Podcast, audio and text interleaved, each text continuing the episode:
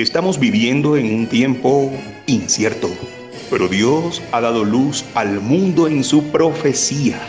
Prepárate para escuchar el programa Historias Proféticas del Mundo con Álvaro de la Cruz. Saludos. A todo aquel que nos escucha y quiere ponerse en contacto con este programa, bien pueda compartirnos su opinión manifestarnos alguna inquietud, dejarnos cualquier comentario, reportarnos su sintonía, mandarnos una crítica o simplemente dejarnos su amable saludo, tenga la gentileza de dirigirse al WhatsApp más 57 321 296 59 56. Más 57 321 296 59 56. En esta ocasión vamos a pasar del caballo rojo al caballo negro Después de los diez crueles emperadores cesa la persecución, pero se apagan las luces, sube a la tarima Constantino, el oscurantismo. Este es el episodio 4.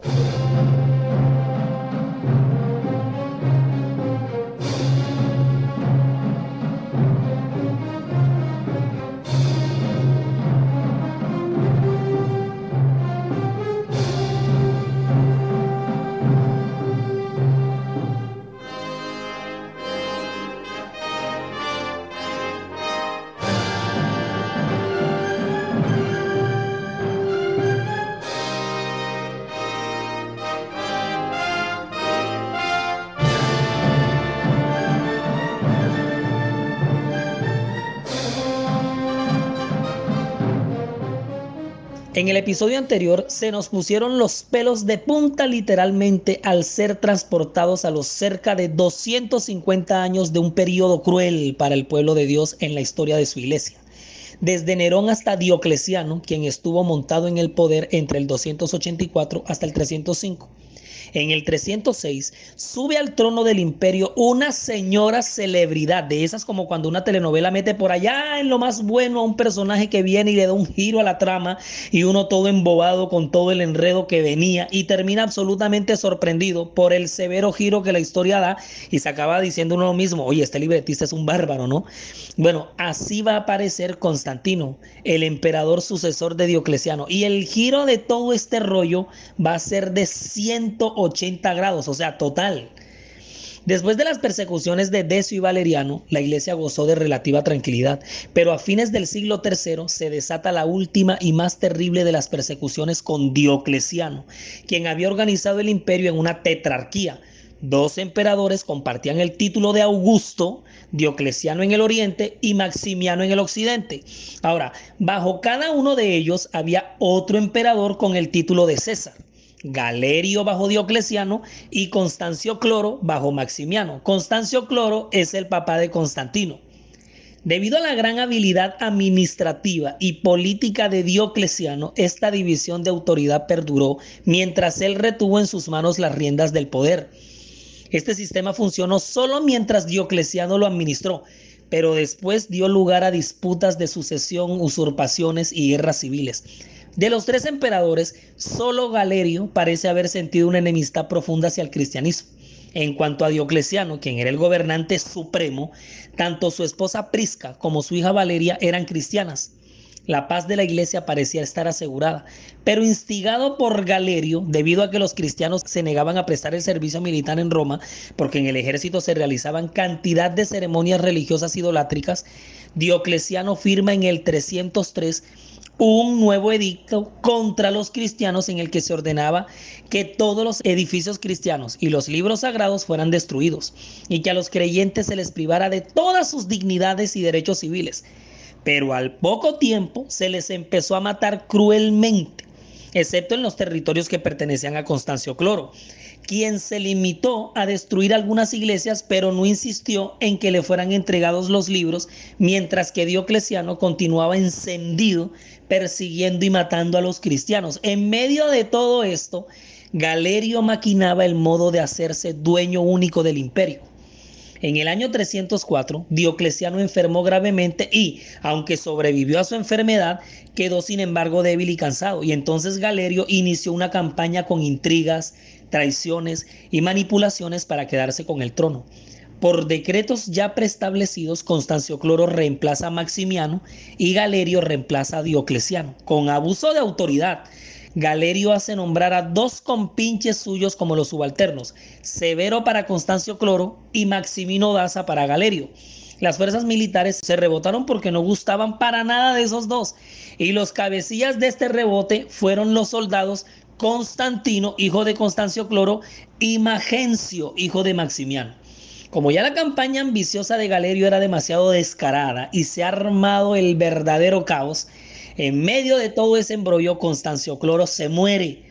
Los soldados proclaman a Constantino como Augusto el sucesor Magencio se apodera de Roma y Maximiano su padre se le une en una alianza que no duró, que no duró nada porque al poco tiempo se disolvió. Ahora Severo se termina suicidando y Diocleciano, quien estaba en su jubilación cultivando coles, encabeza como una como una especie de mesa de negociación y vuelven a quedar dos emperadores. Licinio con Constantino de subalterno y Galerio con Maximino Daza. En la mitad de todo esto, la persecución de los cristianos seguía en cabeza de Galerio y Maximino Daza, no así en los territorios de Constantino y Magencio. Galerio, enfermo de muerte el 30 de abril del 311, promulgó su famoso edicto de tolerancia y este obligaba a los cristianos a rogarle a su Dios por el bienestar del imperio. Este es otro arrogante opresor del pueblo de Dios que tiene que darse por vencido porque se vio más muerto que vivo, mientras que el cristianismo se hacía cada vez más fuerte en medio de su persecución. ¿Se fijan? Al pueblo de Dios no lo ha podido ni lo podrá destruir nadie. Pronto se abrieron las cárceles y las canteras y de ellas brotó un terrente humano de gente lisiada, tuerta, maltratada, porque es que así se le trató a los cristianos en estas persecuciones últimas, pero gozosas por lo que era para ellos una intervención directa de lo alto. Galerio murió cinco días después y el, el, historiador cristiano Lactancio nos dice que su arrepentimiento llegó demasiado tarde. El imperio entonces quedaba en manos de Licinio, Maximino Daza, Constantino y Magencio. Ahora, Maximino Daza pronto volvió a desatar la persecución en sus territorios, pero un gran cambio político estaba a punto de iniciarse, que a la larga pondría fin a todas las persecuciones, aún en los territorios de Maximino Daza. Constantino, que durante todas las pugnas anteriores se había contentado con intervenir solo mediante la astucia y la diplomacia, se lanzó a una campaña que a la postre le haría dueño absoluto del imperio de repente, cuando nadie lo esperaba, Constantino reunió sus ejércitos en Galia, atravesó los Alpes y marchó sobre Roma, la capital de Magencio. Este, que fue tomado por sorpresa, no pudo defender sus plazas fuertes, que cayeron rápidamente en manos de Constantino.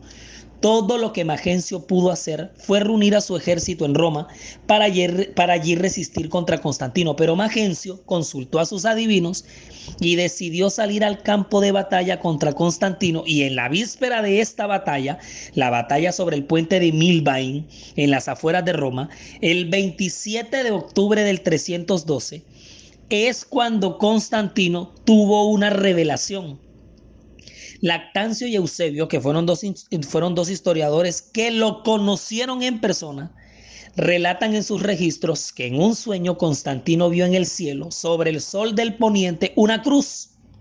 Y sobre la cruz observó las palabras que decían, en nombre de este símbolo vencerás.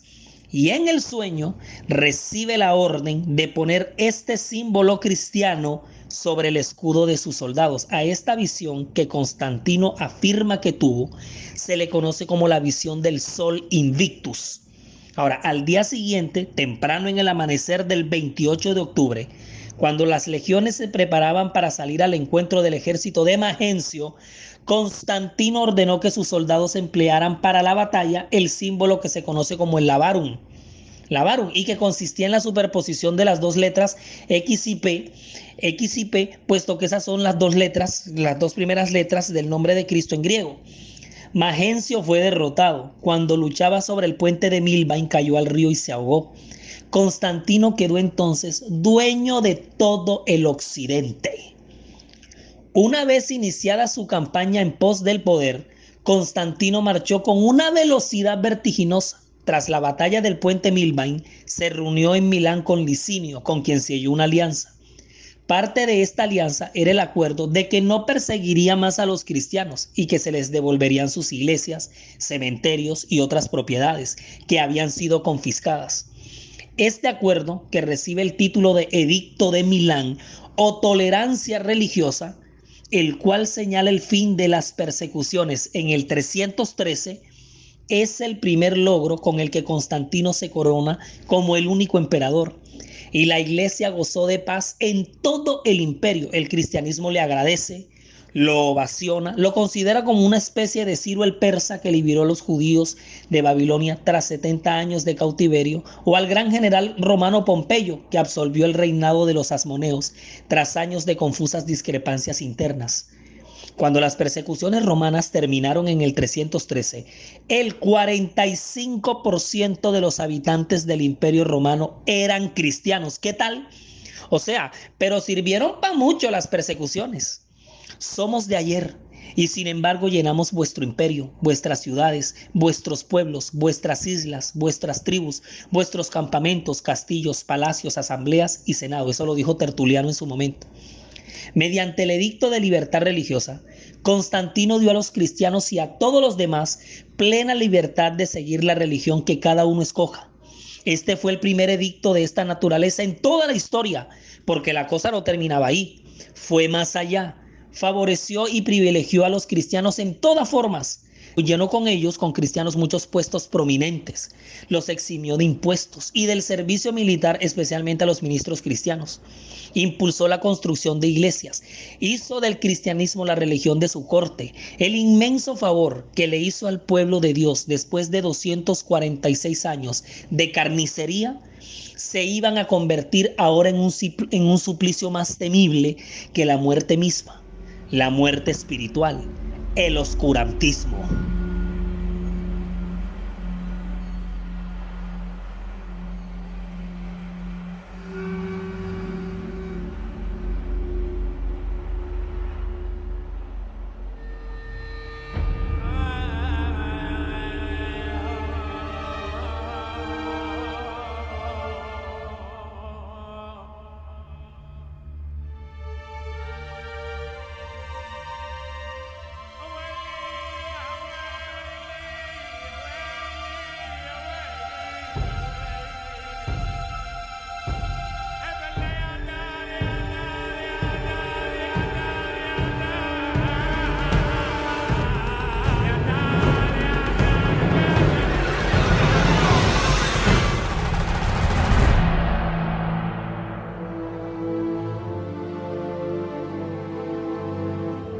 Todos los podcasts están disponibles para escuchar y descargar e- en anchor.fm. Búsquenos como la historia profética del mundo. Y con el mismo nombre nos encuentra en Spotify.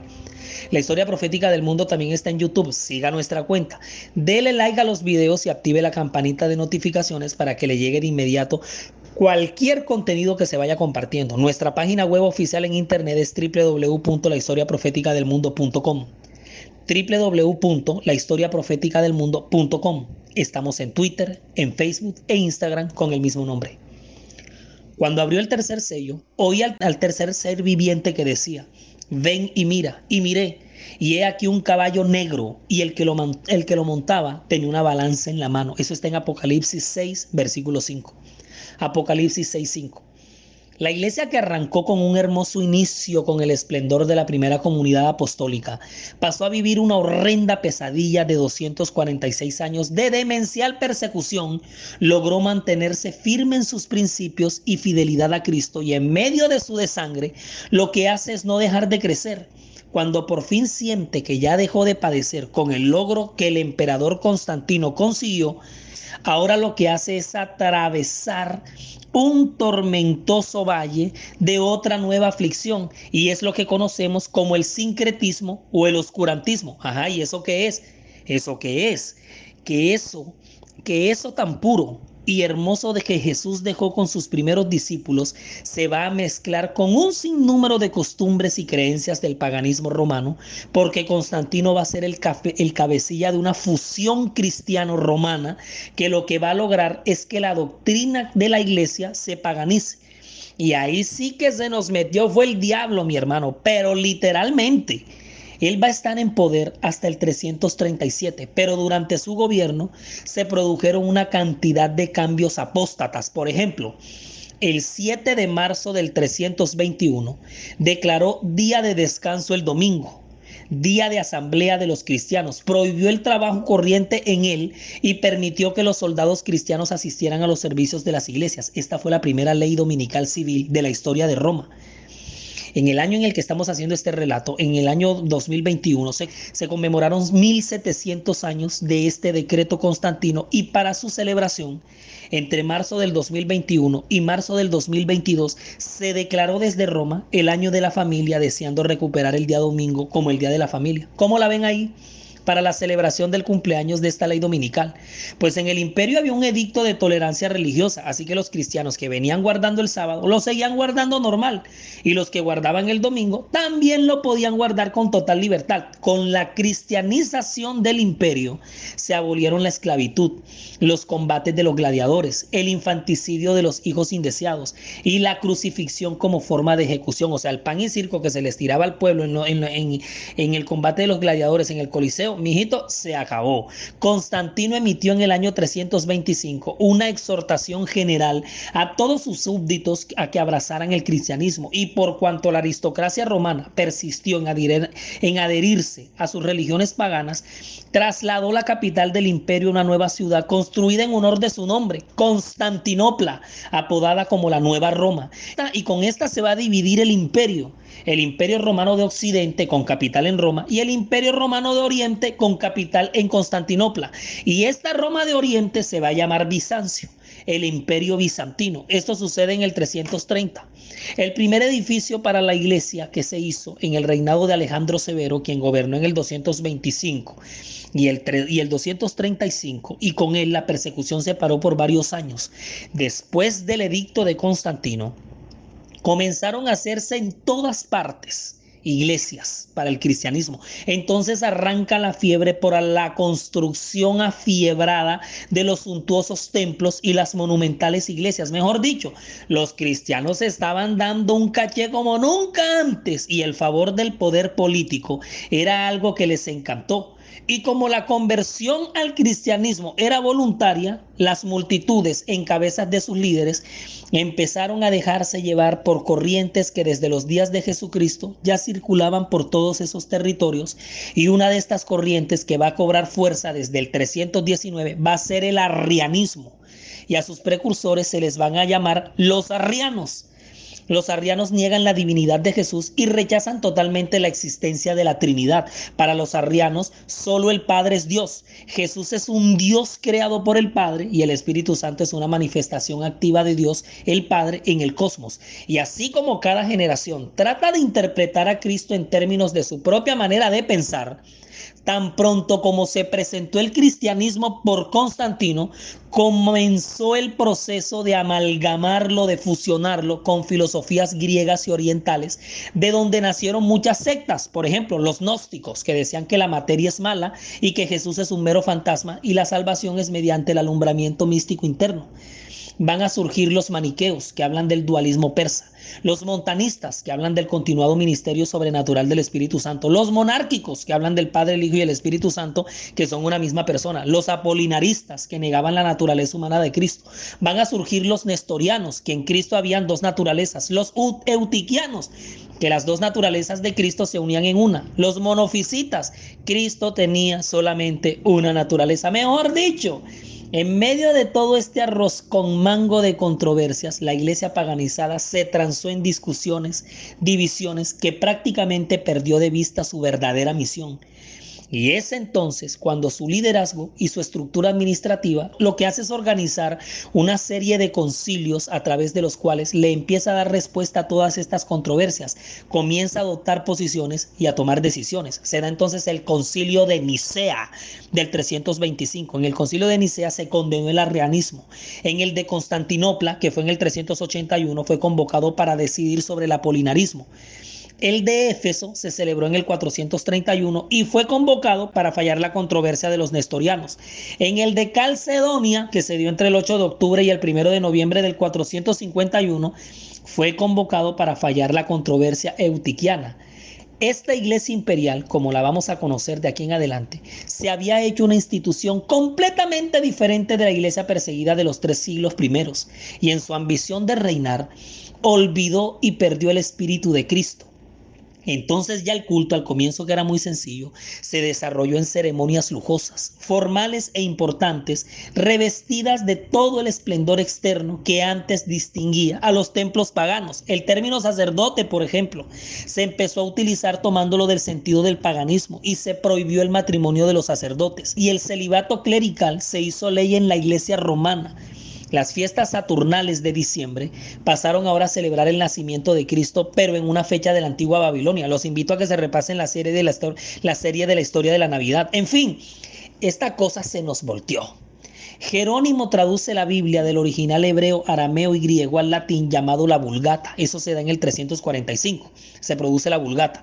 Y años más tarde, entre el año 366 y el 384, bajo el liderazgo eclesiástico de Damaso I, el latín pasa a ser el lenguaje litúrgico de la iglesia porque es el idioma del imperio.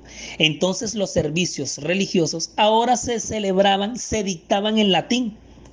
Ahora, es obvio, es lógico, es de esperar que no todos los cristianos vieron con buenos ojos toda esta locura que pasó aquí. Recuerden siempre que un remanente fiel dentro del mismo cuerpo de fieles nominales se va a conservar puro y fiel a la verdad en todas las generaciones sabidas y por haber. Es entonces cuando van a comenzar a gestarse los grupos de resistencia a este paganismo tan terrible que se extendió por todos esos años. Ahora Constantino que había hecho que la religión cristiana fuera la religión del imperio en la práctica, llegó a serlo oficialmente bajo Teodosio. Teodosio surge entre el 378 y el 395.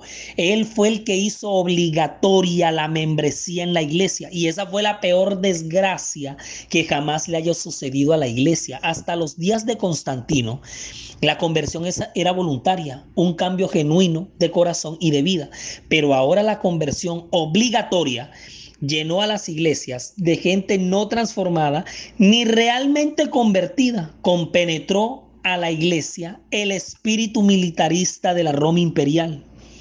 Teodosio, al decretar a la iglesia institución del Estado, suprimió por la fuerza a toda otra religión y prohibió la adoración de ídolos y estatuas paganas, y bajo sus decretos los templos paganos fueron arrasados por turbas de cristianos. Por poner un solo ejemplo, el saqueo de Alejandría en Egipto, cuando en medio de disturbios religiosos una multitud de cristianos arrasa con la biblioteca de la ciudad porque guardaba entre sus colecciones gran cantidad de material filosófico, matemático y de ciencias en general dedicadas al paganismo. Es el tiempo de la famosa pitagórica y musa, y musa del álgebra de Baldor, Hipatia, y su esclavo enamorado Davo. Y hubo mucho derramamiento de sangre. La iglesia ya había entrado en la gran apostasía. La iglesia había conquistado al imperio romano, pero en realidad el imperio era el que había conquistado a la iglesia, no aboliéndola, sino rehaciéndola a su propia semejanza. Y en medio de este tsunami de acontecimientos, el imperio romano de Occidente se nos va a venir al peso y va a colapsar.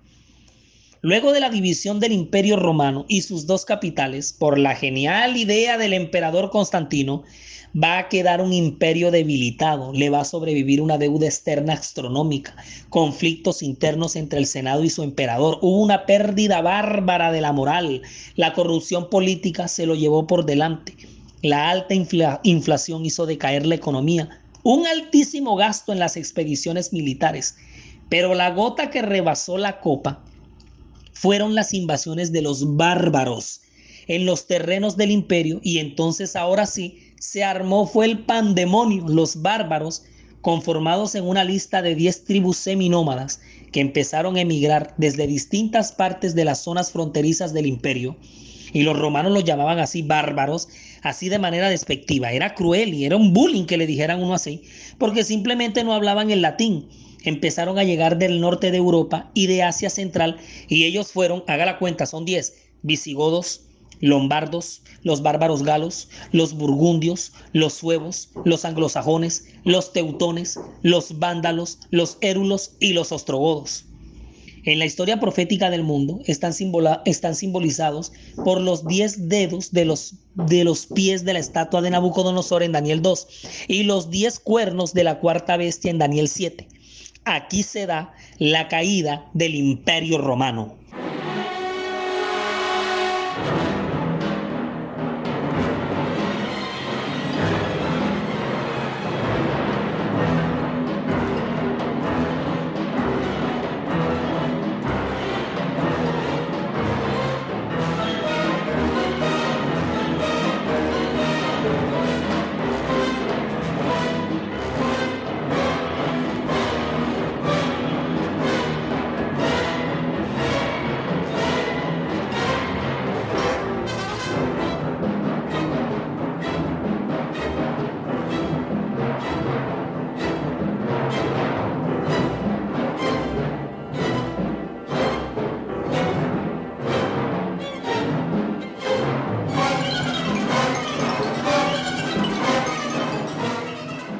Saludamos a todas las emisoras que emiten nuestro programa en Estados Unidos, España y Latinoamérica y a toda nuestra apreciada audiencia, quienes muy amablemente comparten y difunden este archivo desde sus dispositivos.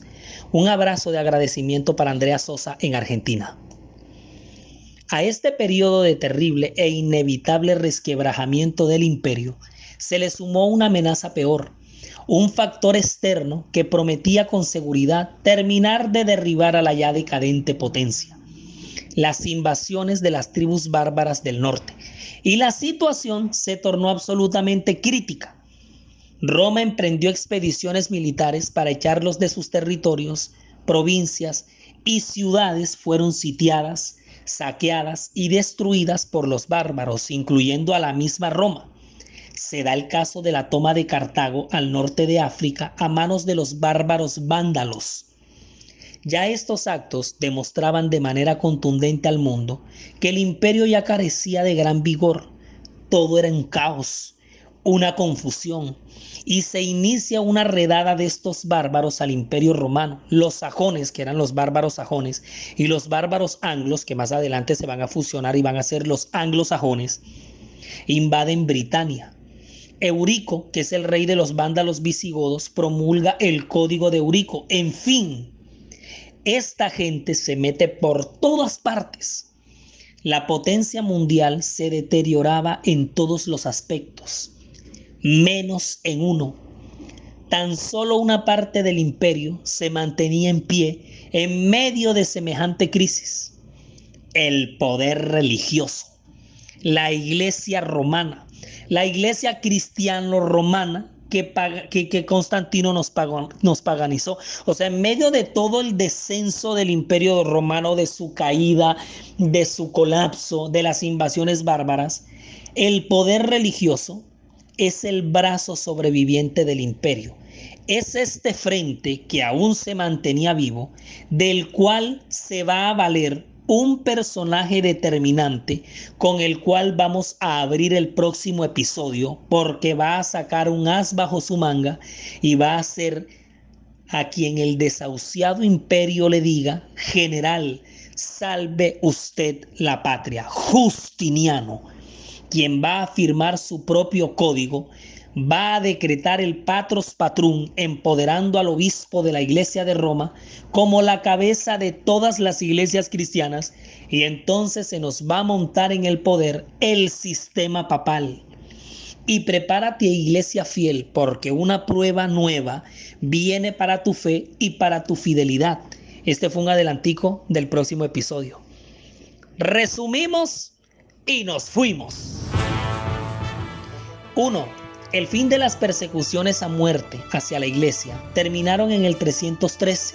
Terminaron las persecuciones, pero no terminaron sus pruebas. 2. Una ola de corrupción y paganización penetró en las filas del pueblo de Dios en cabeza de Constantino. 3. Dogmas, edictos, concilios y decretos fueron apenas algunos de los instrumentos que usó el oscurantismo para basar en su plan siniestro de echar por tierra la verdad. 4. Aunque un amplio sector de las filas de la iglesia se dejó llevar por este juego del mal, Un firme remanente se sostuvo sobre el, sobre el fundamento fiel de su fe. 5 reconociendo que la apostasía no duerme y que por su parte la verdad siempre nos llama a no dejarla caer, produce para ustedes Daniela Ponte, diseña y grafica May Vanegas, relata Álvaro de la Cruz y pedimos en oración que tanto ustedes como nosotros adoremos al Señor en espíritu y en verdad.